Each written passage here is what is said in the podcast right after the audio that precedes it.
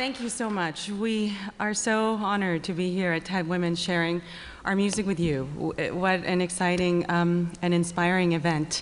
What you just heard is Sky Life by David Balakrishnan. We want to play you one um, more selection.